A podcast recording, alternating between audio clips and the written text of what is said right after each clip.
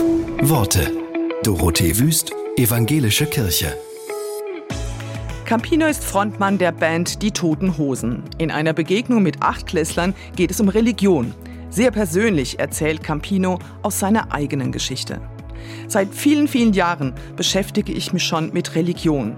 Mein Vater war Presbyter in der Kirche und ich saß sonntags immer hinten auf der Holzbank und wollte einfach nur, dass es vorübergeht. Trotzdem hat mich das Thema nie losgelassen. Immer wieder in meinem Leben habe ich mich mit Glauben beschäftigt. Die Auseinandersetzung damit sollte meiner Meinung nach niemals enden. Außerdem ist es nie zu spät, ein- oder auszusteigen in die Religionsdiskussion.